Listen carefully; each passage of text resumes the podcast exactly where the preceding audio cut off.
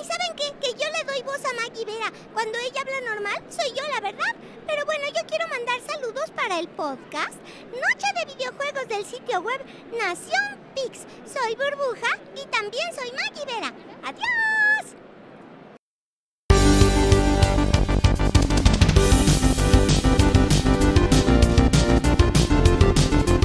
¿Listos para jugar con Ethel, Jerry, Luis, Chris y Arturo?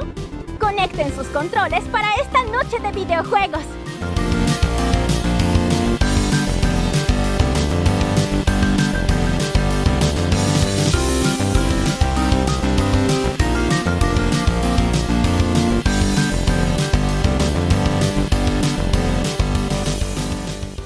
Buenas noches y bienvenidos a una nueva emisión de su programa, mi programa, el programa de todos, Noche de Videojuegos. Esta noche tenemos prácticamente el roster completo aquí en Nación Pix, así que estamos bastante entretenidos. Lo asumimos como un pequeño milagro del tío Phil. La fe de San, Phil pues, aparentemente está dejando pues, buenos resultados. Al menos están tratando de especiar un poquito la temporada de muy, muy, muy escasas noticias y poco hype. Así que agradecemos esta parte. Buenas noches, soy Luis y esta noche me acompaña Arthur. Bienvenido al programa. ¿Cómo estás, amigo? Un gusto verte por acá y además en temporada de, de lo que hubiera sido el E3 2022. Así que es un programa épico, una temporada donde siempre salen muchos anuncios y bueno, qué mejor compartirla con, con mis amigos. Entonces es un, es un gustazo estar con ustedes conectados el día de hoy. Excelente. Normalmente es una temporada de muchos anuncios, especulación, hype y todo, pero sabemos que 2022 no hay E3, entonces tenemos esta versión alternativa, ¿no? Este universo, universo paralelo, alternativo. Eh, esta noche démosle también la bienvenida Jerry. Buenas noches, ¿cómo estamos? Hola, hola a todos, bien, bien, bien, gracias. Aquí este pues vamos a platicar un poquito del, de, de, lo que se vio en los estrenos, bueno, los lanzamientos, los anuncios, los trailers. Yo vengo un poquito, este, pues no estoy, estoy enterado, pero no lo, lamentablemente no los pude ver porque fue una semana bastante pesada. Entonces sí quiero oír como sus impresiones para ver qué tal les pareció estos, estos, este, eventos, este E3 no E3. eh, porque sí, por ejemplo, yo estuve cubriendo muy bien el primer día, pero de ahí en fuera no supe nada. Hasta, hasta la noche de ayer leí el resumen de la de Xbox Bethesda. Este, entonces me perdí el hype del internet y del Twitter y todo. Me gustaría, entonces me gustaría escucharlos, que, que lo vivieron de primera mano. En unos minutos conversaremos un poquito de las expectativas que ha superado o las que ha defraudado. Pero bueno, hablando justamente de realidades alternativas, universos paralelos, posibilidades prácticamente impensables que se están dando en este 2022 de locos. Gris, ¿nos acompañas esta noche? Bienvenido. Muchas, muchas gracias Luis. ¿Qué hubo banda? ¿Cómo están?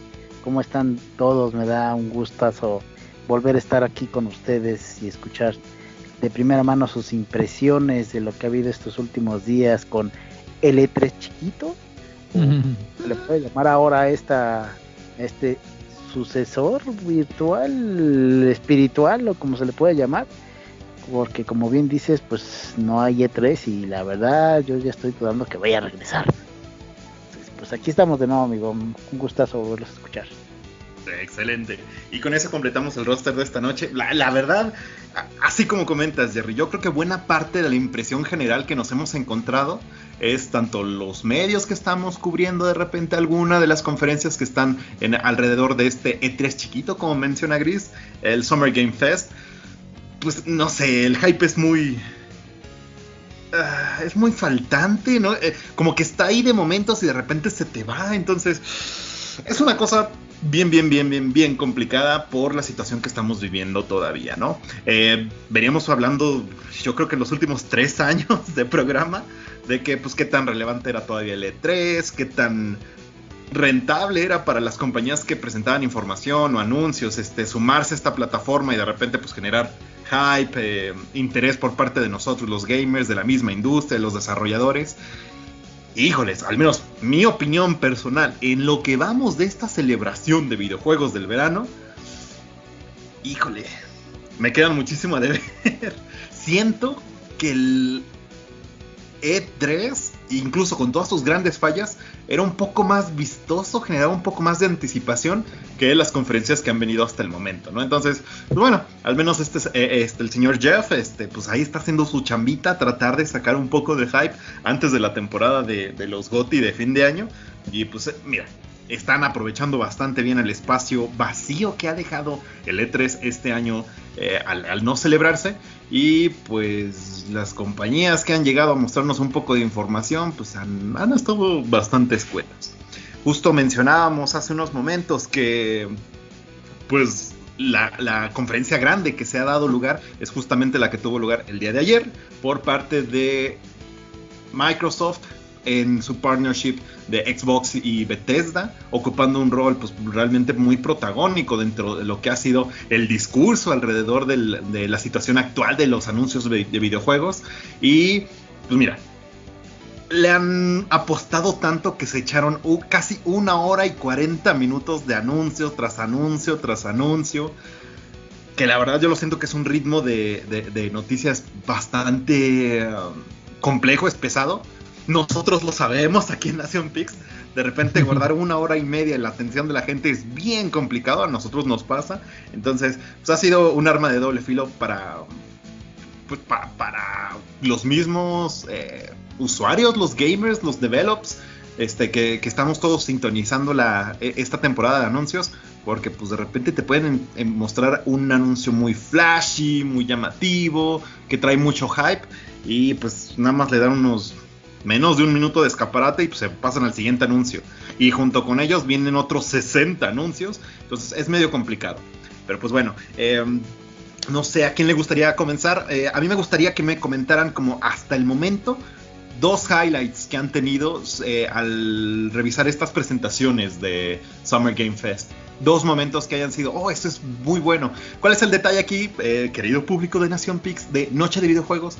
Que si nos vamos al detalle de cada presentación o cada anuncio, no nos tardamos ni, ni, un día entero. O sea, nos echamos dos semanas aquí platicando. Entonces, para salud mental de todos, yo creo que lo compartimentamos de esta manera. Eh, no sé, Jerry, si nos quieres comentar dos highlights que hayas tenido de las presentaciones que se han dado hasta ahorita, las que hayas estado un poquito más sintonizados, y ahorita platicamos de aquellas en las que pues no te hayas podido sumar.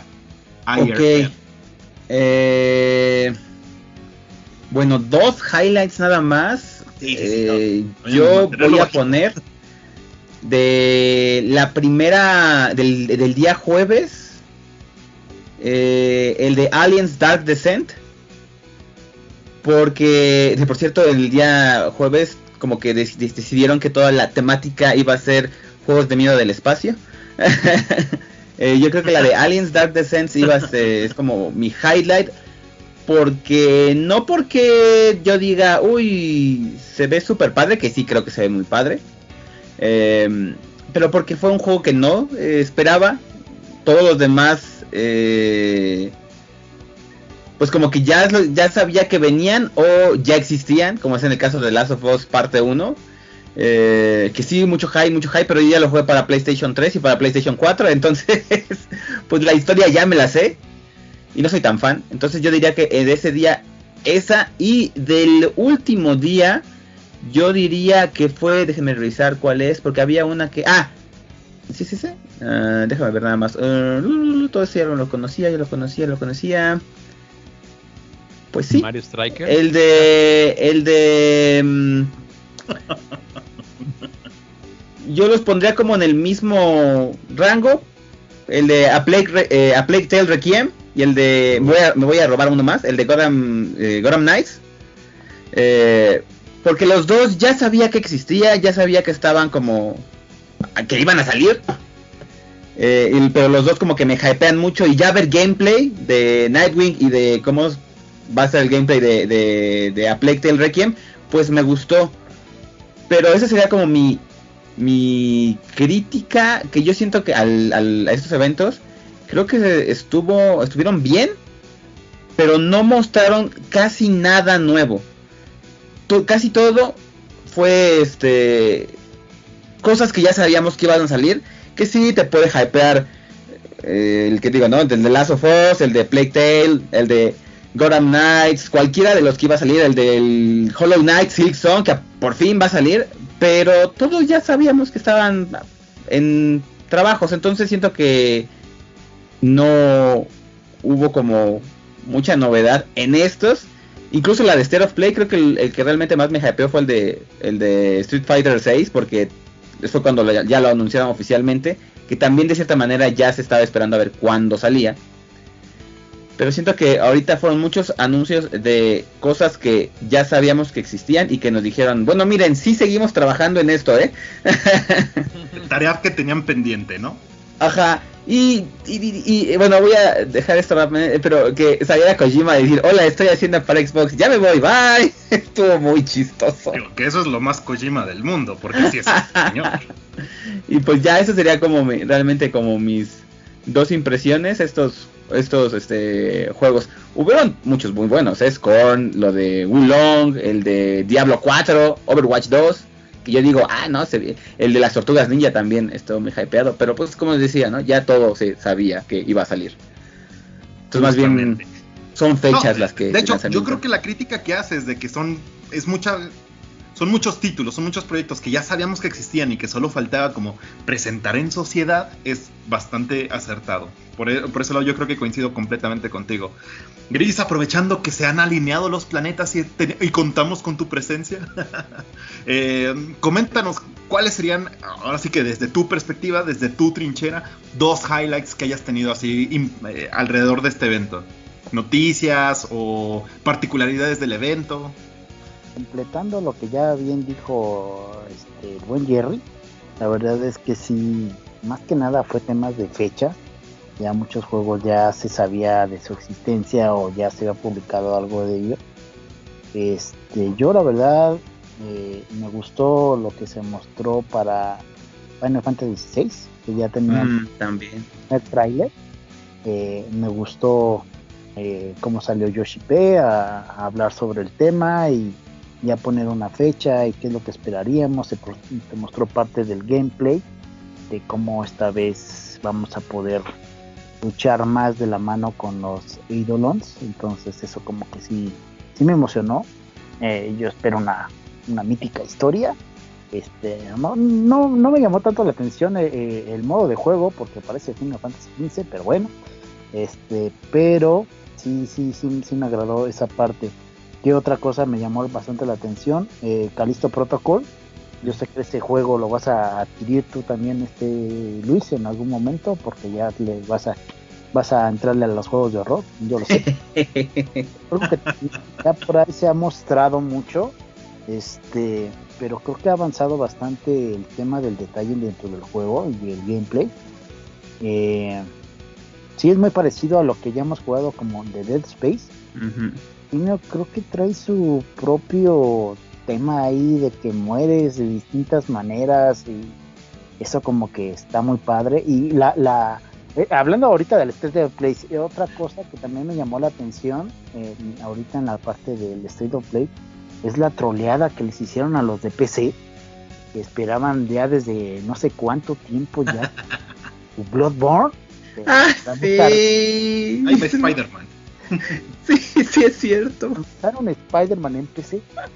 Híjole, creo que nadie se esperaba esa respuesta de Sony, pero bueno, estuvo muy, muy fantástica de parte de Sony. Sí, fue mega troleada. La trole. Y pues los demás títulos, pues no sé, Resident Evil 4, ya lo sabíamos que iba a llegar. Se ve muy bien, la verdad. Eh, lo demás fue promocionar el VR, que bueno, ya hacía falta que promocionaran más el su VR ahora con lo del PlayStation 5. Y bueno, en cuanto a lo del Summerfest, pues así rápidamente, eh, Diablo 4, precisamente que hayan mostrado más en esta parte. Pero pues, al ser una conferencia de Xbox, ahí como que me quedó, me quedó debiendo como la parte de Diablo 4. Dije, pues yo ya desde cuando sé que Diablo 4 no va a ser inclusivo de Xbox. Este, la, la parte del Necromancer ya no entendí, solamente va a ser exclusivo de Xbox o nada más, es meramente presentación de, Diablo 4. Esa parte como que me quedó de ver. Algo bonito que vi de esa presentación como highlights es el juego este del espacio, ¿cómo se llama? Ah, Starfield, creo que se llama, ¿no? Starfield, exactamente, este, gracias Jerry. Que es como muy parecido, a mí, o a mí me asemejó al No Man's Sky. pero Es Elder Scrolls este, con No Man's Sky, exacto. Más bonito y creo que más divertido por lo que se ve. Este, entonces esa, esa parte como que, que me gustó. ¿Qué otro más? ya un último highlight, ya pero para la parte de Xbox. Mm, ah, mm, no, pues creo que ya. ¿Te arrepentiste? sí. les quiero comentar, muchachos, y que me llamó la atención. Este, yo estuve viendo algunos de los videos, no, vi mucho de, Xbox más que al final. Ah, también lo de las personas llegando a, Xbox. Ah, sí, que es personas ya llegan a Xbox. Bueno, digo, eso está bien. Este, pero bueno, volviendo al tema, vi, o, es mi imaginación, o como, yo soy fanático, hay más juegos de terror estos años que están anunciando para Xbox y para Play que antes, o, no sé. Eh, dentro de todas las fallas que han tenido los juegos indie de terror que han derivado o se han colgado de la fama de Five Nights at Freddy's, ha sido justamente esta reinvención del género de, terror. Como es algo súper popular en, en streaming, o sea, la gente se da cuenta, mm, como que ver a asustarse a la gente que tú sigues, como que da para dónde. Pues muchos estudios empezaron a hacer pequeños juegos como, como indies. Una vez que empezaron a, estar tan choteados, vieron los desarrolladores grandes que todavía había chance de trabajar esa parte y por eso pues le están metiendo un poquito más de unos dos años para acá, yo creo. Que ha sido justamente todos estos juegos de terror que Jerry nos ha contado aquí en el programa y que yo obviamente no me voy a sumar, pero esa es mi teoría. Todo se desprende de la fama del streaming. Eh, sí, yo opino lo mismo. Eh, algo que ahorita está muy, muy de moda, por ejemplo, salió, acaba de, salir, creo que fue el, el sábado pasado, quizá, o el jueves pasado. Eh, bueno, acaba de salir. Fue el nuevo juego de Supermassive Games, The Quarry, o como se pronuncie, que básicamente es como un Until Dawn, pero nuevo. De todas formas, es del mismo estudio de Until Dawn. Y ahorita está haciendo un exitazo en Twitch, así cañón. Eh, ¿Y por qué? Porque es súper streameable, a la gente le encanta ver cómo te espantas cuando estás streameando, eh, cómo sus, este, streamers favoritos ahí están sufriendo eh, con el juego. Entonces, sí, yo creo que, una de las razones por las cuales hay tantos juegos es porque se venden muy bien y tienen mucha popularidad gracias a, a streamers.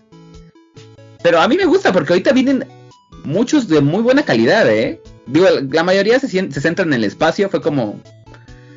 Como que hace poquito, el año pasado fue zombies, ahora son zombies pero en el espacio, o monstruos espaciales. Eh, pero está bien porque a mí me gusta todo eso, miedo. a mí me gustan mucho de esos.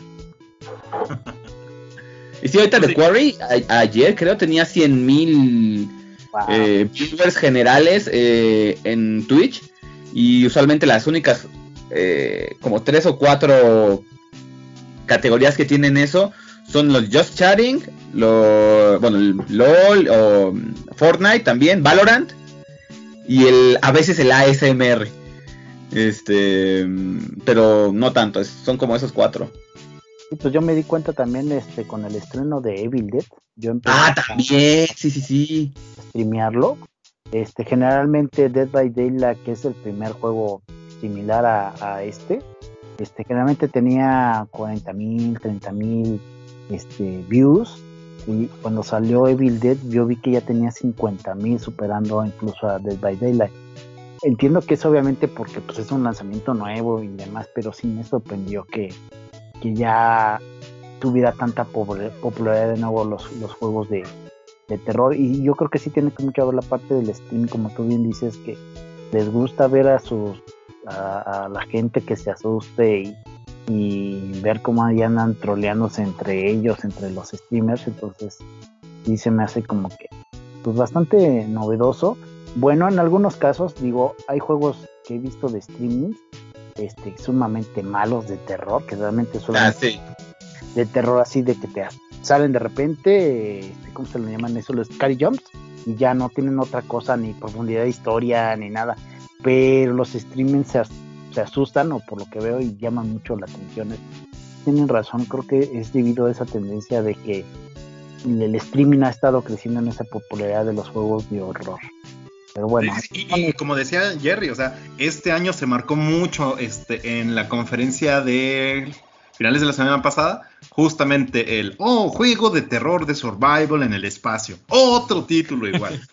incluso se hizo meme, ¿no? Por un momento. Entonces, yo creo que coincidimos en esa parte. Y justo, como les decía, gente que nos escucha, público conocedor de Noche de Videojuegos, si nos agarramos de un tema, nos vamos a ir por las ramas. O sea, llegamos al otro lado del Atlántico y nos devolvemos en un mismo tema. Así que, este, nos quedamos con, con las impresiones, los highlights que nos han compartido ambos. Jerry, te pasamos el balón a tu cancha. Este, perdón, Arthur, te pasamos el balón a tu cancha. Este, coméntanos dos highlights que hayas tenido hasta ahora de lo que ha sido Summer Game Fest antes de devolvernos a la plática de juegos de miedo. no, no, yo no soy de, yo no soy de juegos de miedo, dice que tú tampoco, entonces ahí somos Justamente quiero huir. miedosos. ah, nomás que jugamos es Luis Mansion y mira, nos estamos arriesgando. Entonces, yo creo que lo que más me gustó del Summer Game Fest ha sido el tema de, eh, bueno, dos anuncios. Por ahí ver, a Persona este, y toda la franquicia en Xbox, que se, se la debo a mi estimado Gris que anda por acá, también conectado. Creo que es un muy buena, muy buena señal para Atlus que este, este, esta franquicia llega a Xbox, porque pues viven en camino en algún momento de la vida al Persona 6. Entonces me da a creer que pues a lo mejor hasta de ahí uno lo vas a contar en, en, Xbox Game Pass. Entonces me da muchísimo gusto que se expanda y va a llegar a Switch tarde que temprano. Es cuestión de de minutos para que, para que lo vamos en un momento también llegar a, a, a, la, a, la, gran N. El segundo anuncio, pues soy fanático de Anapurna, entonces ya por fin vi un poquito más de información de Stray, este juego del gatito que hace todo. Dura como 8 horas, estaba leyendo el, el Twitter de Anapurna, entonces también me dio mucho gusto ver que también sale día uno. Ahora sí lo voy a comprar independientemente para apoyar a este a todo el equipo de Anapurna, pero este sale sale ya en julio, sale falta poquito tiempo, creo que ese es mi otro highlight lo que comentaban de las tortugas niñas también me gustó mucho. Y yo creo que el, anuncio más grande con el que me quedo hasta el momento de esta temporada de Summer Game Fest fue justamente ayer con lo que pasó con Kojima. yo creo que ver a Kojima este, después de que se hablaba tanto de que iba a ser el, el nuevo, este, ¿cuál será Líder o el nuevo líder creativo o el nuevo guía espiritual de todos los estudios de Sony después de, lo que pasó con Death Stranding, me da gusto verlo con Xbox, me da gusto ver que no está cerrado eh, su estudio de, producción de videojuegos a únicamente eh, títulos que vengan de Japón, o sea, a, proyectos con Sony. Me da gusto ver que está trabajando con Xbox.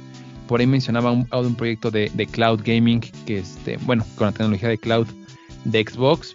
Y por ahí estaba buscando en Twitter una entrevista donde él mencionaba que, que lo que quería en su momento es que el game over, eh, bueno, tener esa idea de un juego en el cual tu game over significara que tu consola o tu juego dejara de funcionar, como ocurría en una máquina de arcade, cuando íbamos a jugar en el, arcade, tú te das tu moneda y cuando perdías acababa el juego. Pero hoy día pues hay mucha tecnología para que pues sigamos jugando y, demás. Entonces se especula que por ahí va, va el nuevo proyecto de Kojima.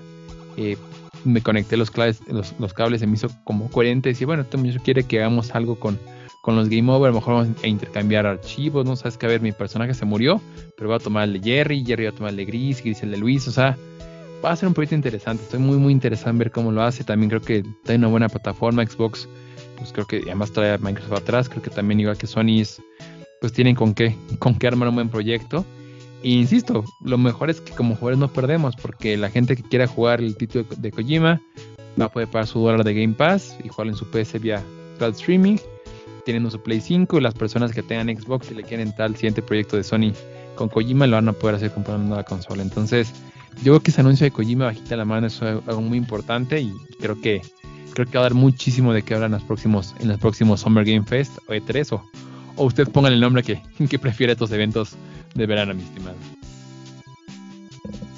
Ah, no sé, de repente tanta creatividad en algo como un proyecto así como nos lo pintaste de salido derivado de la mente de, del tío Kojima. Híjole. me imagino así, o sea, yo, yo, yo. Es que es súper experimental, entonces, imagínate, si Death Stranding fue divisorio por lo experimental que fue, imagínate un juego que, que, te elimine, o sea, que, que mate tu partida. No sé, no sé. él dijo en una entrevista de Metal Gear Solid 3 en su momento, ah. ya la, la, la, apostamos también en el, en, el, feed de Nación Pix. Y él decía que él quería que, que, que el, disco se destruyera, dejara de ser. Eh, eh, pues, ¿Te das cuenta de la mentalidad de este señor? O sea, ay, Dios mío. Está bien. Game over significa game over. Entonces, yo creo que va por ahí, digo, vamos a ver qué termina pasando, ¿no? Death Stranding a su manera, creo que es un, es un juego que lo retrata muy bien, o sea, a nivel creativo creo que no tuvo ningún límite. Nos puede gustar no el proyecto, pero creo que a nivel creativo y desarrollo de videojuegos, el tipo está reflejado en este proyecto. Entonces, yo estoy muy, muy interesado en ver qué hace. Y también me imagino a otro lado, ¿no? ¿Qué espera este Xbox con, esta, con este movimiento de Kojima? La verdad no sé si es atacar al mercado japonés, o sea, conquistarlos, si busca ponerse a la par de Sony. Que digo, con, ideas creativas o con proyectos más mentalizados en ese tipo de situaciones, recordamos el infortunio de Scalebound, de repente al tío Microsoft no le gusta y mata un juego, un proyecto. Es que, es que justo es el tema, porque yo no me imagino así en la junta de ejecutivos, o sea, si ves, ves los perfiles de juegos de Xbox, de este show que hubo hace unas horas, pero también de otros eventos, son juegos buenos, pero son juegos dentro de su contexto, su universo realista. O sea, son shooters, son juegos de carrera, son un simulador de aviones, un Age of Empires. son juegos que ya la gente conoce y casi no tienen juegos experimentales. La verdad es que son muy poquitos los proyectos experimentales que presenta. Lo más que me acuerdo fue Project Spark. En su momento le llegaron a sacar y aún así no fue, no fue muy llamativo. El Kinect lo cortaron por eso. Entonces, si estoy contigo, les creo que va a ser algo bien curioso y, no sé, no sé qué, están esperando. Mira, nada más porque salió peleado Kojima con Konami, o sea, tanta creatividad que les costaba dinero y la sacaron. Lo, bueno es que aquí los bolsillos son más profundos por parte de, de Microsoft, pero pues a ver qué onda. Gris. A mí lo que me llama la atención es, no sé, o sea, sí te doy la razón, Arthur, que sí es un paso experimental y que este, aprovecha los recursos que tiene y se da su tiempo creativo y demás. No, eso no, no lo niego, pero para mí, esa parte en que salió el último, siento que fue un anuncio más que nada emergente. ya saquen a Kojima que esté aquí en Xbox, porque Kojima ni siquiera se veía así como que, no sé, no, clásico vende humo, donde sí estoy haciendo algo, pero no, no tengo nada. clásico de él. Entonces, como que esa parte, no sé, ya todo el mundo lo conoce y. como que faltan tres meses para que salga Dead Stranding y no sabemos de qué género es el juego. Sí, sí, sí. Ah, Así es, Kojima. Vamos a tener algo de cinco años. Yo creo que, como bien dicen ustedes, pues no van a. No, lo van a aguantar. No. Entonces, qué bueno, digo. Finalmente es su, su estudio pero sí, a mí me hubiera gustado ver, aunque sea un teaser, de qué está haciendo. Ya, ya, ya, aunque seas algo, no sé. Pero el hecho de, ah, sí, voy a desarrollar en el proyecto de Xbox la nube y demás. Ajá. ¿Qué más traes? ¿Qué onda aquí? Que no, otra vez vino aquí a traer, vender humo. Entonces, yo esa parte sí la sentí como que fue más intentar hacer el hype. Pero ya la gente lo conoce y ya nada más se ríe, la verdad. No, Ah, sí, aquí está Kojima. Ok, sí, genial. A ver, en cinco años. No, pero sí veo, sí mucha gente enojada ayer, eh, Gris. Yo creo que sí hay mucha gente que, sobre todo, mucha, mucho fanático. Ah, bueno, es que no sé extremo, es como fanático que a lo mejor se desvíe por la marca o que a lo mejor se pone una venda de, de en los ojos que se andaba enojado. Incluso vi un change.org y gente que se andaba como fúrica por ver a Kojima en Xbox, cuando contrario, creo que es una buena noticia para todos, pues es como, como ver un artista tocar en muchas bandas, pues qué bueno, vas a escuchar su música en diferentes lugares, ¿no? Oh, eso, eso es, lo, ese es el punto y es lo que eh, reitero, vuelvo a decir, está bien, está genial, pero volver a empezar en una compañía, como dijiste, con PlayStation, con, con su estudio, vendiendo uno, no está padre, hubiera mostrado algo, algo de lo que realmente está haciendo y yo siento que verdad ahorita no está haciendo nada. Ahorita apenas llegó a la negociación. A ver. ah, pero de, por sí es así este señor. Entonces, si lo están, si le están haciendo el joint, este Microsoft y, y el estudio este de Kojima, pues seguramente ya se saben por dónde va la cosa. Y no le están apostando que esto salga de aquí a 2024. O sea, esto va para una de esas nos vamos a 2027, 2028, algo así. Pero bueno, quién sabe. Eh, nada más para cerrar esta parte de la, de la, conversación, les comparto mis dos highlights sobre lo que hemos visto hasta ahora de Summer Game Fest. Por un lado, me queda completamente claro la estrategia de Geoff, este, este señor que está detrás del evento, de apoyar completamente el, de tomar el lugar que está dejando la ausencia del E3 y que a como se los anticipaba ahorita al, al intro de este programa, yo siento que se está quedando a deber hemos tenido la conferencia de Capcom hoy un poco más temprano. Eh, tuvimos la conferencia de Microsoft. Yo agrupo en la conferencia principal el arranque de Summer Game Fest este, junto con el State of Play. Es como la misma temporada, aunque no sean parte del evento. Y siento que son eventos por sí mismos, pues medio medianones, ¿no? O sea, eh, obviamente, guardando este dimensiones, porque eh, la conferencia que tuvo Microsoft fue enorme. Entonces, o sea, si sueltas 100 anuncios, pues a lo mejor 10 sí van a encabezar la lista de, de, de, algunos medios, ¿no? Entonces, ahí se pasaron, fue demasiado largo el formato, yo creo que es demasiado difícil de seguir, como mencionaba hace unos minutos, es muy complejo que puedas retener la atención de alguien por más de hora y realmente cuando les cambalacheas géneros, formatos, compañías, este, pasas de gameplay, anuncios, a prácticamente nada más mostrar logos, entonces es, medio complicado. Entiendo la lógica de Microsoft en ese punto de, mostrar lo que ya se viene de aquí a, 12 meses, pero pues por ejemplo también el State no fue tan robusto, o no lo siento yo. Este, la presentación de Capcom se quedó sumamente a deber. Este, y pues la conferencia principal también estuvo como medio...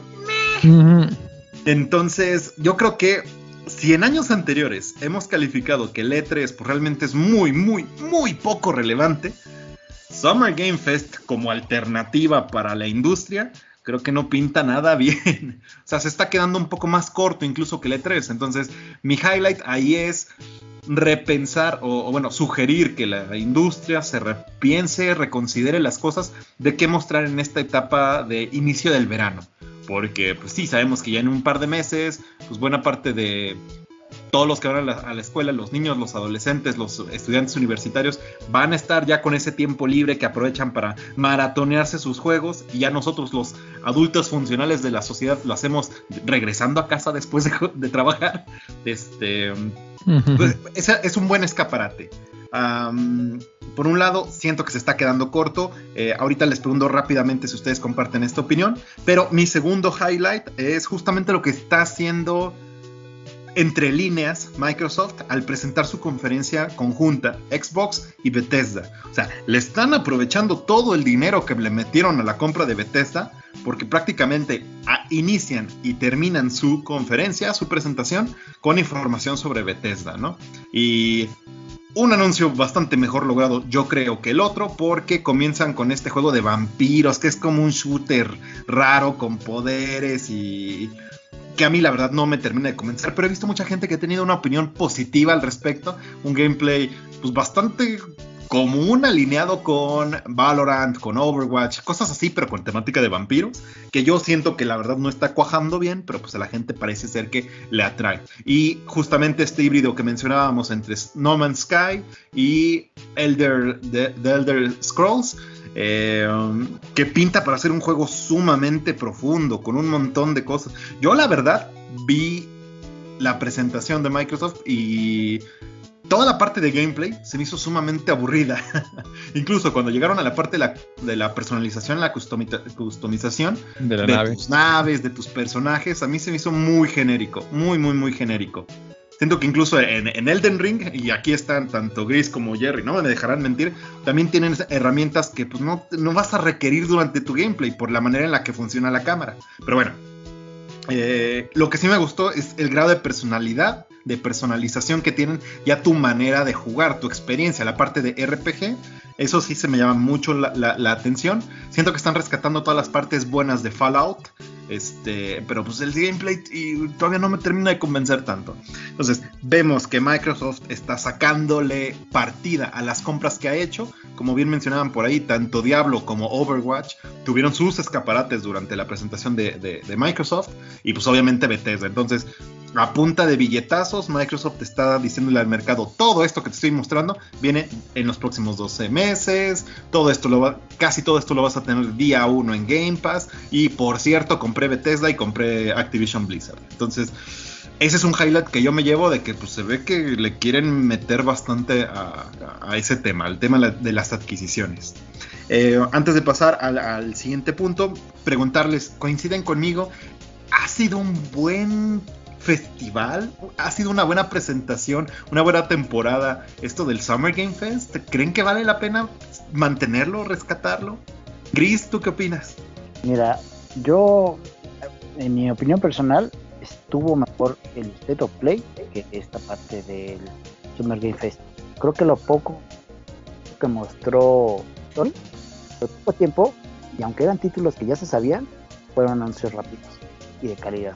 En esa parte sí siento que es, era un poquito lo del Summer Game Fest. Ahora, ¿qué pasa, Luis, con todo esto? Si te das cuenta, en, en años pasados se le está dando cada vez más peso a los Game Awards.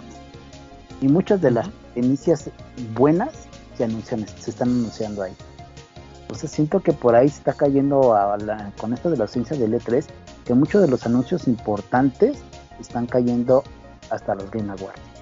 Ya ni hablemos de la Gamescom, que es un poquito más eh, chico el asunto y no se presenta en todos lados. Sí, no es tan mediático. Ajá, aunque es algo, sí se presentan algunos títulos, son muy poquitos realmente tienen relevancia. Si se dan cuenta, quien termina con el mayor peso en los últimos años son los Game Awards. Entonces, esto de los Summer Game Fest, la verdad, yo siento que no tiene tanta relevancia y como que es como que tratando de, de tapar un poquito de los anuncios importantes que teníamos en estas fechas. Si se dan cuenta, muchos de los juegos que van a llegar no llegan este año van a llegar hasta el 2023 todavía. Ujú. Entonces, yo creo que cada vez va a ser más difícil, más con todo lo que está pasando, independientemente que a lo mejor ya estamos saliendo de, de alguna manera de la pandemia, entre comillas, digo, porque esto todo el mundo sabe que ya se va a quedar, es que los juegos, aunque los anuncien, pues vas a tener un anuncio mayoritario en dos años. ¿Y dónde va a caer? Casi siempre en temporada de compras para que haya más hype y, empieces a apartar en diciembre, es cuando es los Game Awards. Eso es lo que yo estoy notando con estos eventos últimamente. No sé. Puede ser, puede ser. También recordemos que en los últimos años, yo creo que en los últimos, aunque me duele en la edad y en el corazón, los últimos como 10 años, pues los juegos se han hecho mucho más difíciles de desarrollar, necesitan más tiempo de desarrollo y pues esto va de la mano. O sea, tiene sentido que nos enseñen trailers y gameplay, pues a lo mejor uno o hasta dos años antes de un lanzamiento potencial. Pero bueno, así se ha encaminado la industria y pues este es el barco en el que seguimos navegando. Jerry, eh, no sé si tú compartes nuestra visión sobre la, la función que cumple el Summer Game Fest ahora en ausencia del E3. Pues mira, yo lo veo que está bien o mal dependiendo de tu expectativa. Sí, sí. Yo, com- yo, la verdad, mm, siento que mucha gente esperaba este Summer Game Fest como un nuevo E3, pero la verdad es que ni el E3 era el E3 de antes. Ya venía, o sea, ya el E3 iba a la baja y, yo- y siempre yo estuve diciendo que el formato del E3 no era viable ya, tan por el mismo tiempo que se tardan las desarrolladoras para, para hacer un juego, que como bien dicen ustedes, ya es son años de, de para la elaboración, o sea, de 5 años para atrás, incluso hay unos que mucho más, pero como de 5 años para 2 años más o menos es cuando ya está saliendo un juego nuevo fuerte. Em, ya mega fuerte me refiero a producción AAA, no necesariamente este como el más hype que hype más. Em, también se me hacía ya inviable ese estilo de, de- presentaciones porque eso obligaba a las compañías a hacer crunch y eso nunca he creído que está bien, se me hace una práctica muy abusiva.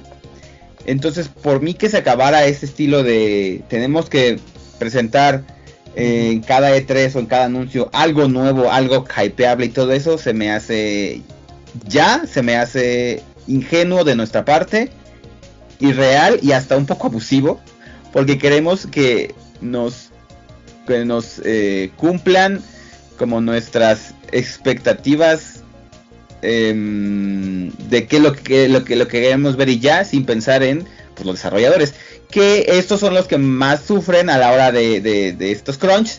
Porque tú dijeras, ah, no, son los ejecutivos. los ejecutivos no hacen nada. Los ejecutivos no te dicen, quiero que esto ya esté para tal fecha, punto. Y los pobres desarrolladores este, tienen que aventar jornadas de 80 horas a la semana, ¿no? Entonces, sí se me hace como muy. Eh, eh, si seguimos pensando en estos eventos con que queremos que haya hype todos, se me hace muy ingenuo y egoísta de cierta manera. Eh, cada anuncio es en un home run. exacto, Es, algo que, no va a pasar. Es muy ingenuo que, pensar que ahora puede hacer esto, que puede pasar esto. Ahora, yo lo veo, no lo vi mal, porque fue como, bueno, no tenemos un E3, pero vamos a mostrar lo nuevo de lo que ya tenemos, que sabemos que gusta, y no tanto como para hypear, pero como lo decía, lo decía, lo decía yo antes, ¿no? Para decir, miren, vamos avanzando en estos juegos, eh, para que no se olviden de ellos. Más que para hypear, para mantener interesados slash informados a los, a los jugadores. Eh, y obviamente también a los, eh, bueno, no los ejecutivos, sino a los inversores. Como decir, no vamos a mostrar nada, pero esto que les dije que estábamos trabajando, sí seguimos trabajando en él. Aquí está el gameplay, aquí está la fecha de salida. Este, y creo que si lo vemos de esa manera, como más em, aterrizado a lo que ya es la realidad de las conferencias, no estuvo mal. Hubieron varios juegos importantes que dieron como sus updates. Eh, como sus este bajan su, ¿cómo se dice updates en español? Se me olvidó ahorita se me fue la palabra. Este, sus actualizaciones, básicamente. Eh, que por ejemplo en el State of Play yo opino como como como Grizzly este que fue más concisa títulos eh, grandes fuertes y, y, fue poquito no 20 minutos Ah, por ejemplo, la hora y media de Microsoft, no La de Xbox fue hora y media, pero tampoco hubo algo nuevo que yo dijera, ¡uh, wow, no, sí, ya! O sea, literal, eh, creo que estuvo bien la, los 20 minutos de, de, play, de Series Play, porque es como, claro, conciso, al punto. No tenemos como muchas cosas nuevas, pero aquí están nuestras actualizaciones. Nos soltaron eh, Street Fighter 6 y eso también está muy padre porque Street Fighter 6 es el rey de los fighters. Este. Pero tampoco creo que ha estado mal que Microsoft haya hecho su hora y media. Porque algo que a mí me ponía como un poquito triste de, parte del, de que se haya cancelado el E3 es que muchos de estos eh, desarrolladores independientes perdían esa, esa, ese poquito spotlight que les podían dar esas conferencias grandes que te salía mucho más barato eh, pues que te, que te pusieran en bundle con muchos anuncios este, parroquiales en la de Xbox o en la de PlayStation, a tu eh, desarrollador independiente, eh, haz tu propia tu propia conferencia, pues eh, cuando, ¿no? El dinero es el dinero no se da en los árboles. Entonces, para que ellos también hicieran sus actualizaciones, que los hayan juntado en la de Xbox específicamente, o en la de Jeff Kingley también, la, la primera, la del jueves, pues no se me hace mal para ellos.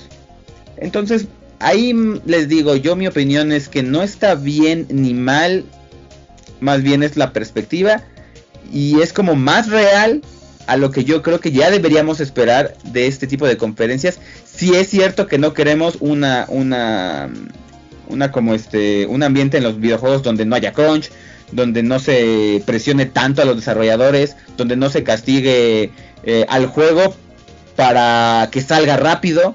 Estoy viendo Cyberpunk. Este. Entonces, eh, digo, no va a ser el hype de antes. Yo creo que si, incluso si, el próximo año supuestamente va a haber otra vez E3.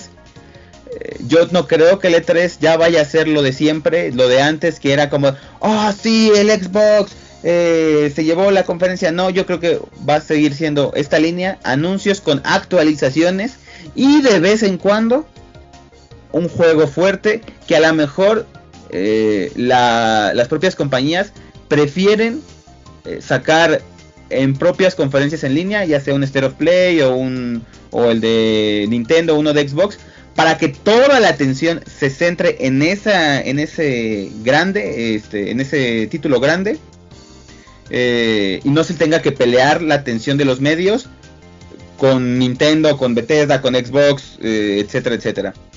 Ahora, lo que dice Luis, eh, lo que dice Gris acerca de los Game Awards, sí lo he visto y no me agrada. que cada vez se le está dando como más importancia a los Game Awards como una conferencia para presentar lanzamientos. No me agrada porque a mí me gustaban los Game Awards porque era un, un motivo de celebración. Exacto, una premiación, una celebración a, a, lo mejor de la industria. Bueno, al menos así se concibía. Y que este que de vez en cuando tenía algún anuncio importante, por ejemplo, un anuncio grande, un, no fuerte, ok, yo lo veía ahí, bien ahí, pero que también sea como vamos a poner nuestras actualizaciones.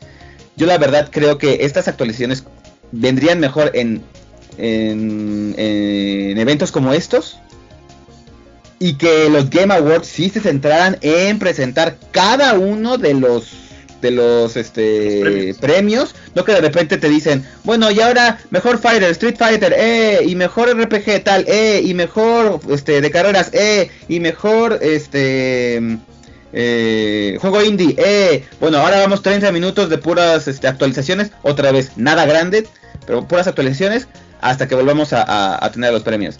Eso a mí se me hace que está mal de, parte de los Game Awards. Y que incluso los Streamer Awards que hizo un streamer que se llama Cutie Cinderella lo hicieron mejor en su primera emisión, siendo algo, algo completamente como independiente y todavía diciendo que es como una prueba piloto, que los Game Awards de los últimos tres años. Y eso ya es como... Entonces, no, ahí sí no me gustaría que pase, pero sí veo lo, lo que dice Gris. O sea, es 100% estoy de acuerdo que están dándole como cada vez más importancia a este a esta conferencia que se supone iba a ser de premiaciones para anunciar títulos. Sí, pues se vuelven un comercial gigante. Entonces, no. Tampoco, tampoco, comulgo mucho con la idea y comparto la opinión de ambos, Gris y Jerry. Eh, cerramos esta ronda de discusión, de plática, este, Arthur, con eh, la misma pregunta que les hacía a nuestros compañeros. ¿Le ves algo de relevancia a el rol que ha ocupado este año Summer Game Fest comparado con la práctica o la expectativa que hemos tenido los últimos muchos años con el tema del E3. Sí, cumplió algo muy importante que es hacernos extrañar el E3. yo creo que eso, eso sí lo cumplió. Que con todas sus fallas y con como el meme de Apu, Imagínense.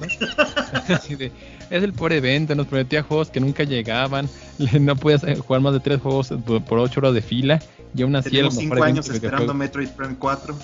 Y ahora sí el mejor evento de videojuegos que tenía el mundo.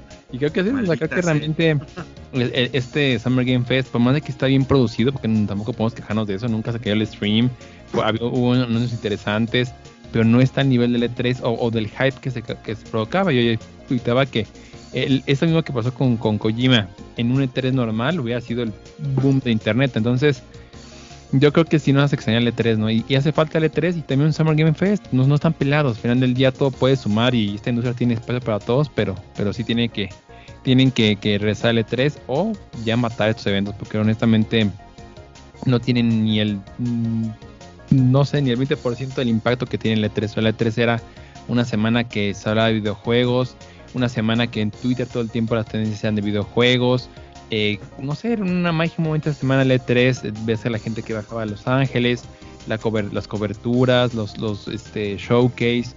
Entonces, creo que sí hace falta mucho el E3. Eso no significa, por ejemplo, que Jerry un buen punto, ¿no? Que tampoco hay que crunchar para anunciar. O sea, Ubisoft no anunció nada este año y sigue adelante todo bien. Y ahí también, o sea, no se trata de hacer una conferencia para hacerla, pero sí tener este lugar donde puedes hablar de videojuegos y creo que hace, hace falta esa esencia. Y por cierto, me brinqué un juego que probablemente fue mi favorito del, Summer Game Fest, que se llama The Plucky Squire.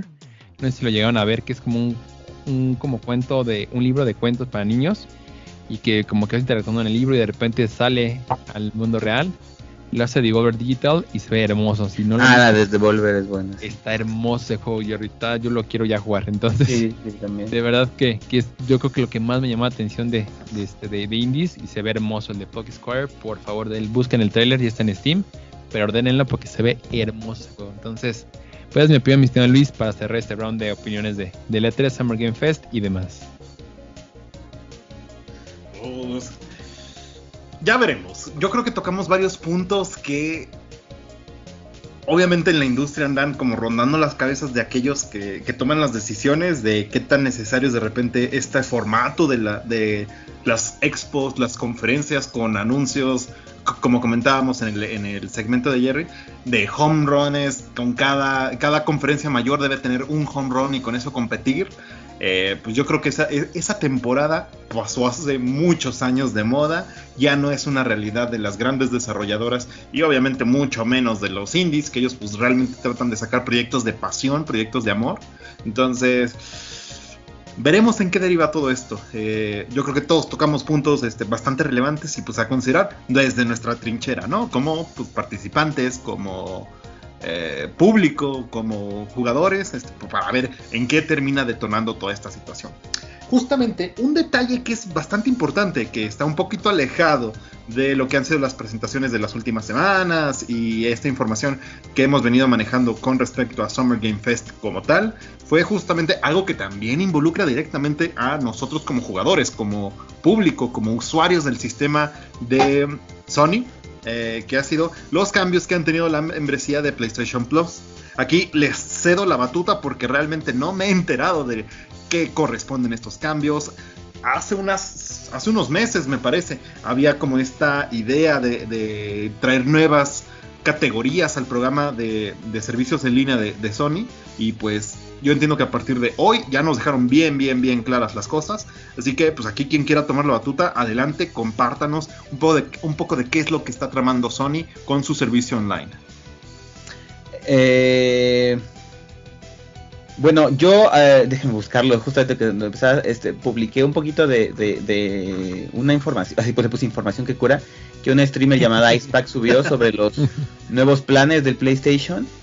Eh, ya te, te, decían que te, te van a respetar, respetar, respetar la, la, la, este... Sí, tu, tu suscripción actual. Tu suscripción actual te la iban a hacer como a, a, a la Essential, básicamente. Y te pueden subir, eh, como por ejemplo, este, el, en vez de tú volver a pagar como todo, te hacen como una especie de presupuesto de lo que te faltaría, este, para subir a cada uno de los paquetes y solamente te, te, cargan eso extra. Por ejemplo, si ya tienes el PlayStation Plus, con 5 dólares con 84 centavos. Este. Que dice actualiza para los 79. Ok. Eh, te lo van a actualizar como el primer año. Para el extra. Y el siguiente, eh, el deluxe, solamente con 8 dólares. Entonces, si ya tienes, obviamente te cobran mucho menos. Mucho menos. Pero ya después. Si como que te mmm, sueltan ya el madrazo, ¿no? 69, 70 dólares ya para los últimos, los siguientes 12 meses. Como que te hacen un presupuesto personalizado. Este, de cuántos días te faltan, cuántos días eh, te, cuánto sería para entonces. Eso yo creo que está muy bien. Porque no te hacen comprar como desde cero. Eh, la, tu, tu, tu membresía que quieras mejorar, la deluxe. Pero bueno, ese, ese, como que ese plan solamente te dura para lo que tú ya tienes contemplado en tu en tu suscripción y ya después es como de bueno, ya después vas a tener que pagar ya así como ya no nada más la diferencia, sino todo completo. Entonces el primer año yo creo que va a estar muy fácil upgradearte. Y ya si no si no se tiene como la la, eh, la economía, pues ya 76 dólares, ¿cuántos serían? 76 dólares son... Mm, como 1600. Como mil y cacho. Más, eso, algo, 1500. Más obviamente la, el, el, los impuestos, que eso sí ya son... Te los meten aquí el gobierno mexicano. Sí, sí, sí, de cada país. Yo creo que unos 1700 pesos, 1800 va a estar eh, el deluxe. Y no creo que está tan mal, la verdad. Eh, Por la mitad de eso yo pago el de Nintendo. Pero tampoco lo uso, así que no sé. A dar los precios en pesos mexicanos y ya con el impuesto. Ah, ¿Cuánto, ¿Cuánto? El esencial, nada más les voy a dar la- las anuales. También tengo los mensuales y trimestrales, pero bueno, creo que aquí importante es el Tú dale, tú dale. Esto es importante para los que tenemos Play. Ah, Ok, bueno. Este, la esencial, que es la básica, que es con la que básicamente pasa de plus, ahora se llamará esencial. Este, cuesta 165,95 pesos el mes. Eso sería al trimestre 403 pesos con 60 centavos, ya con, ya con el IVA, ¿eh? Y el anual costaría 950 pesos con 17 centavos aproximadamente. le bajan el precio al Essential. Sí. El PlayStation Plus, como estaba, estaba como en 1200. Entonces el Essential baja un poquito de precio. Correcto. Y luego sería el Plus Extra, el cual incluye, va a incluir hasta 400 juegos según la compañía de Play 4 y Play 5 y los beneficios que ya tenía el paquete Plus, que ahora es esencial. Cuesta al mes 270 pesos aproximadamente. El trimestral costará 665 pesos aproximadamente y el anual 1591 pesos con 82 centavos aproximadamente. Recuerden que esto es al tipo de cambio, ¿no? Este es al tipo de cambio de hoy. Y luego de ahí seguiría el PlayStation Plus Deluxe, el cual traería todo lo de los 400 juegos, más eh, descargar juegos de PlayStation 1, PlayStation 2 y PlayStation 3, que irán este, ya por ahí algunos de ellos, este, y costará 284.77 pesos el mensual. O sea, no sé, eso equivaldría a una membresía de Netflix este con 4K este más o menos para que más o menos se vayan dando una idea. Eh, Netflix si no mal recuerdo estaba como 350 la, la- el streaming mensual en 4K si no mal recuerdo. Luego seguiría el trimestral 760 pesos aproximadamente y el último el anual sería 1829 pesos o sea 1830 pesos aproximadamente eh, eso es el tipo de cambio de hoy. Y bueno, pues básicamente la diferencia es el catálogo de juegos que, se está colocando eh, en el extra y luego en el deluxe que serían las pruebas de juego más los catálogos clásicos. Yo ya tuve la oportunidad de, de probarlo porque justamente hoy se me acabó la, la membresía este y tuve que renovar que bueno ahí tuve un tema porque y, y ahí es ahí va tip muchachos. Fíjense bien cuando renueven un plan desde la aplicación chequen bien que no esté activo si así lo quieren el pago automático eh porque a mí me lo aplicaron. Según yo ya lo yo ya lo había desactivado y este igual de repente me llegó el, el cobro del esencial este, cuando mi idea era nada más pagar deluxe, ¿no? Pero como bien dijo, ya dio la información Jerry, te hacen el presupuesto para que no vuelvas a pagar todo completo otra vez, sino nada más la parte proporcional que quieres actualizarte, lo cual está súper bien, ¿no? Este, y bueno, pues arranca, esta va a ser una competencia directa el Game Pass, que obviamente el Game Pass lleva mucha ventaja. Y es mejor, en, el Game Pass es mejor realmente. O sea, este es... La es mejor, es correcto. Totalmente de acuerdo contigo. Ahorita por lo que está ofreciendo realmente es una competencia todavía que no le llegan a los talones al Game Pass. ¿No? Apenas está empezando, ya veremos más adelante cómo se pone. Para arrancar, pues creo que tiene buenos títulos. Digo, si decides obtener este la, la membresía eh, con los con los catálogos de juego, eh, pues trae juegos ahorita de primera Fish Party, que es Demon Souls, Returnal, este, eh, Guardianes de la Galaxia, eh, ya los puedes descargar desde ya, ya trae varios, entonces está bien si vas a empezar y a lo mejor si compras tu PlayStation 5, porque vas a tener suficiente galería, más lo que ya te daban con anteriormente con PlayStation Plus, todos los juegos que te ¿cuántos eran? 20, 30, no recuerdo. Como 30, creo. Entonces, pues está bien para empezar, pero todavía el Game Pass lo lleva de calle, ¿no? Pero pues ya veremos a ver más adelante qué más qué más anuncian. A mí me quedó de ver el catálogo clásico, la verdad siento que les falta un buen. Este me llamó la atención que no sé, yo esperaba ver tal vez un Final Fantasy Tactics. Ah, yo también. Nada más que Wild Arms y el Wild Arms que creo que ya ha estado en todas partes desde PlayStation 3 en la Store, entonces como que esa parte sí me decepcionó un poquito. Pero bueno, ya veremos cómo, cómo se va poniendo esa parte, chicos.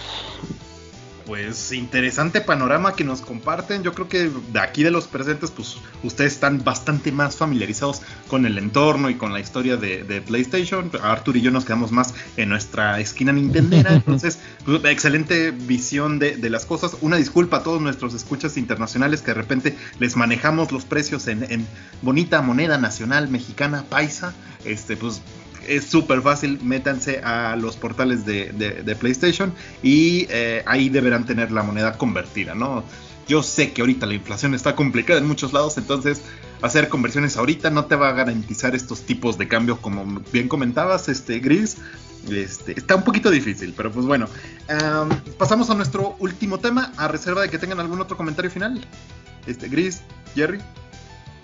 Mm, no, adelante, adelante. Listísimo.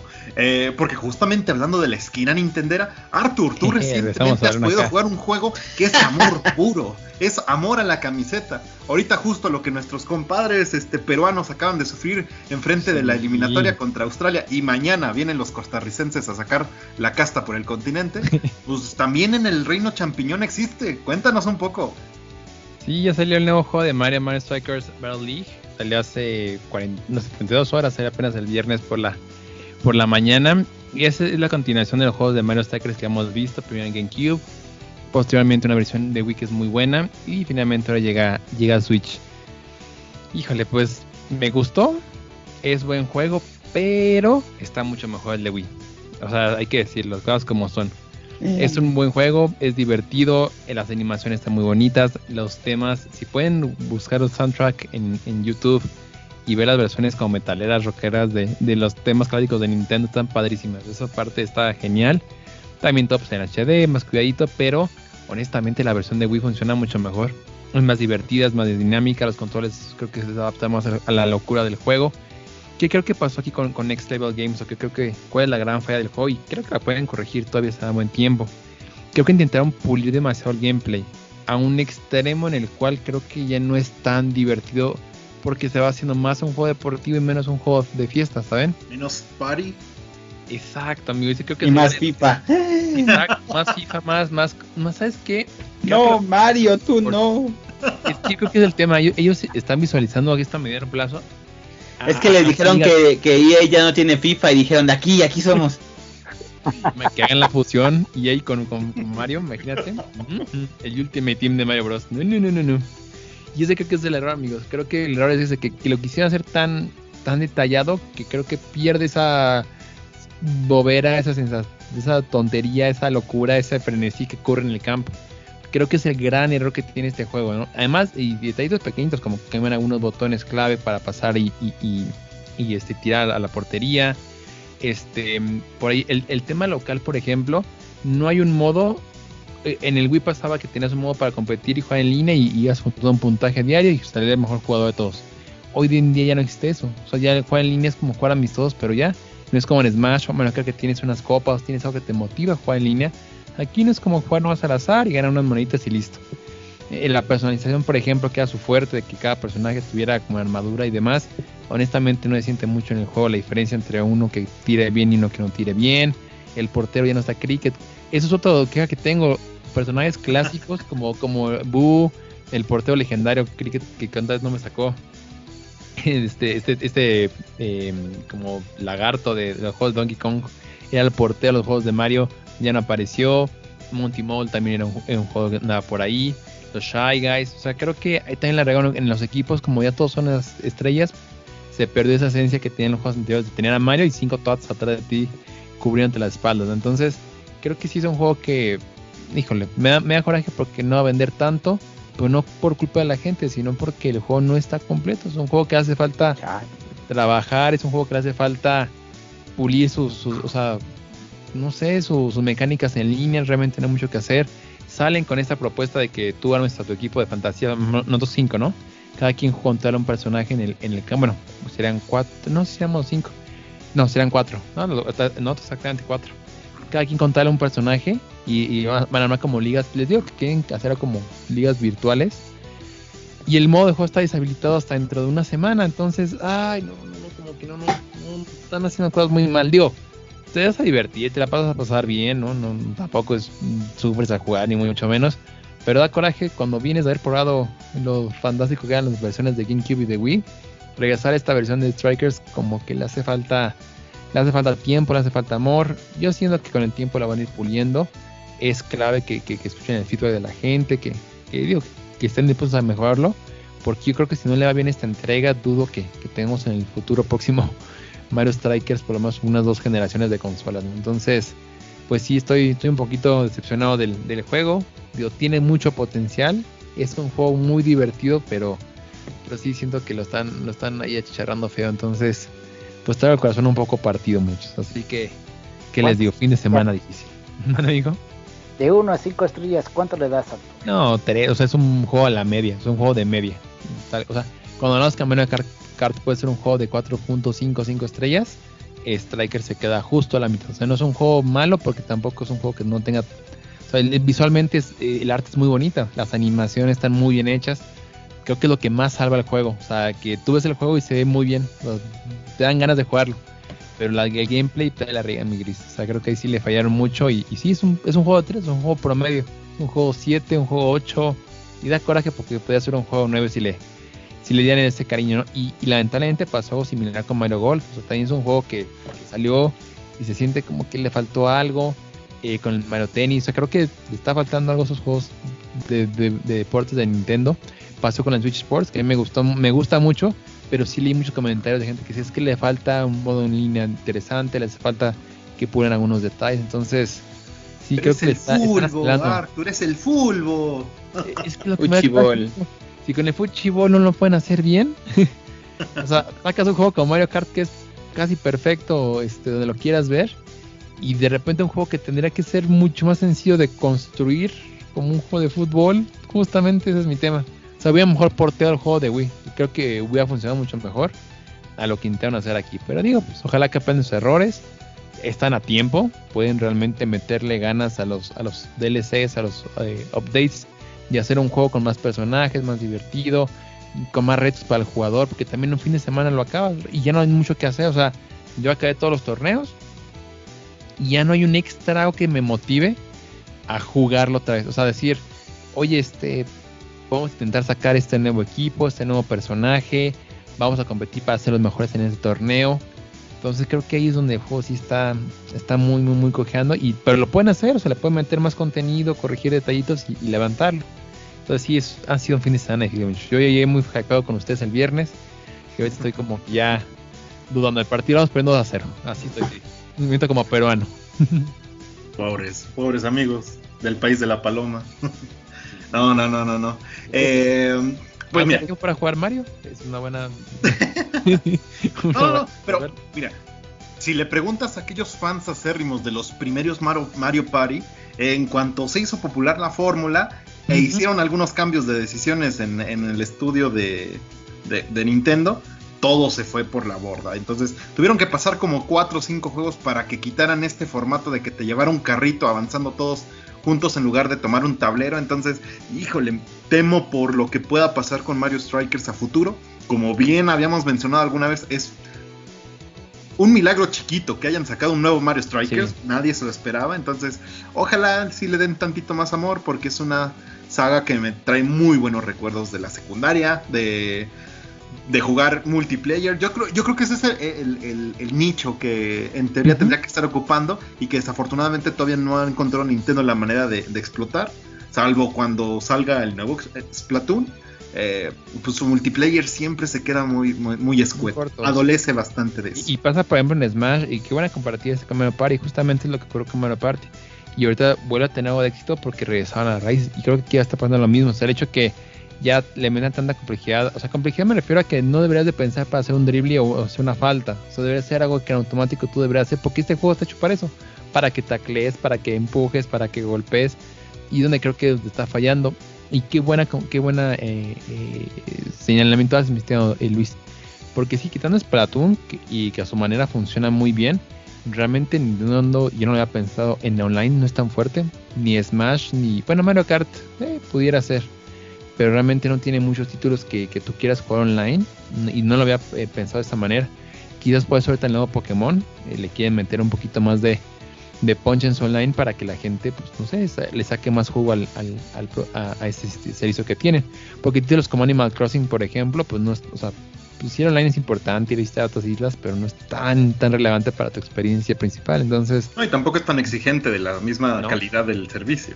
No, para nada, es bajas el archivo y ya tú, tú pasé a ver la, la, isla de tu compañero. Entonces, no, no había pensado esa, esa parte de Nintendo. Y creo que este juego lo podría hacer. O sea, este juego podría ser el más streamado en Twitch, podría, podría ser un boom. Y sobre todo en un país como México. Entonces, y ojalá que, que logren corregir esos detallitos, porque sí es un título que potencial tiene y, tanto tú como yo jugamos horas y horas en la en el multiplayer offline y, y, sí da la sensación que pueden sacarle más jugo a, este, a esta franquicia Me, me, extraña que siendo de Next Level Games, digo, ya es una compañía que pues ya tiene bastante experiencia y digo, ha tenido buenos títulos como los de Luigi Mansion.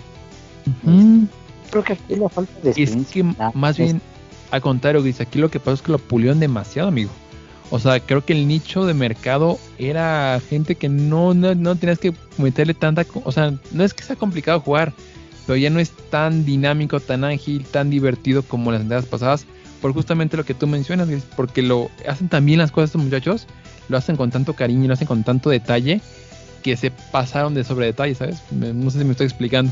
O sea, era un juego mucho más sencillo, era quitarle dos rayitas de complejidad al juego y hacerlo más fácil para todos, porque sí, como estoy contigo, el, juego de Luigi es una chulada de juego y visualmente también es, brutal.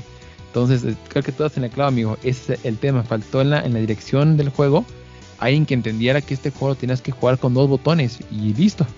Entonces yo creo que es el, y sí hay cambios positivos, quitaron por ahí los, minijuegos esos que sean en el Wii de para el balón con los, con los guantes que a mí me parecían muy, muy absurdos. la primera era divertido, pues ya era algo monótono. O sea, eh, los disparos especiales ya están mucho más controlados, los ítems siguen siendo divertidos, pero sí en sí la mecánica de juego principal gris es donde creo que está, está fallando. Y como tú dices, si Next Level Game lo hace mal, ya para que se vayan a otra a otro, estudio, no sé amigo, no sé qué va a pasar. Vaya, vaya, señor Nintendo, ¿qué es lo que le estás haciendo a Mario? Oh, qué bueno. Ya le pasó a Mario Party, en algún momento pudiera llegar a detonar, este, pues, por ejemplo, Mario Tennis, ahora Mario Strikers. Entonces, veremos en qué detona esto. Este, en unas semanas, yo espero que nos estés reivindicando tu, tus perspectivas con respecto a Strikers, ya que vayan liberando más cosas. Para que, para que saquen mi tristeza, para que, para que juntos me ayuden a sacar la tristeza, porque sí espera mucho este juego. deja que habiliten ya la parte del multiplayer y estos modos que están de momento cerrados y que le vayan metiendo este manita de gato y nos cuentas. Deja que, deja que juguemos el de, el de el de las tortugas ninjas para que para que cures tú. Sí, por favor, ¿cuándo, sale Jerry? ¿Es, el 16. El 16 sale. El viernes. Lo, vamos a comprar todos para Play, ¿no? Estamos en el mismo canal. Estamos para ponernos de acuerdo, muchachos. Sí, deja que salga ese y curamos nuestra, curas tu, tu tristeza con con un beat'em de las tortugas ninja. Yo digo que es momento de que Nación Pix haga su primer streaming de todos jugando. Ah, estará bonito. Ustedes que ya tienen experiencia en stream, nada más dígame cómo ir armando y, y sí, estaría bien bonito entre los cuatro armar un... Además una tortugas ninja, entonces está como que súper chévere para que lo armemos. Sí, yo sí me super Lo escucharon primero aquí en Noche de Videojuegos.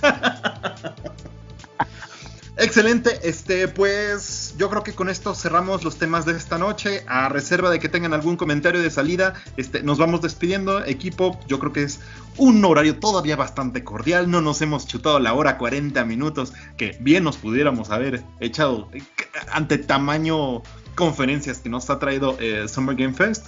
Así que pues pasamos uno por uno. Eh, Gris, por favor, acompáñanos con tus comentarios de salida. Pues bueno, pues ¿qué más puedo decir? Este fue unas conferencias medianamente interesantes. Eh, yo creo que sí fueron mejores que las del año pasado en cuanto al Summer Game Fest. Eh, me quedo como que me quedo de ver, sobre todo esa parte del Summer Game Fest. en la parte de, Sony estuvo bien para, para, para el estilo que dieron.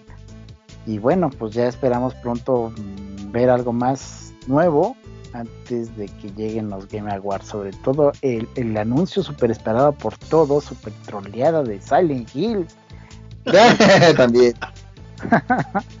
Picas la herida, Gris, picas la herida. Silent, amigo. Es que ustedes no saben que ese es el proyecto de Kojima. No, no, es cierto. Oye, Gris, Gris, recuerda a toda la gente donde te puedes seguir cuando, cuando streames, amigo. Claro que sí, este, yo estoy streameando sobre todo los fines de semana, me pueden seguir por Twitch, eh, el canal se llama Tulu y ahí estoy sobre todo streameando de momento juegos de terror. Eh, pienso volver al Elden Ring, que ya lo dejé tenido. Ahí me pueden seguir sobre todo los fines de semana, amigos. Y bueno, esos son mis comentarios este, finales, mi estimado Luis. Excelente, Gris. Eh, Jerry, pasamos contigo. Si nos compartes comentarios finales, algo con lo que te quieras despedir. Mm, pues yo espero que em, estos títulos que anunciaron salgan pronto.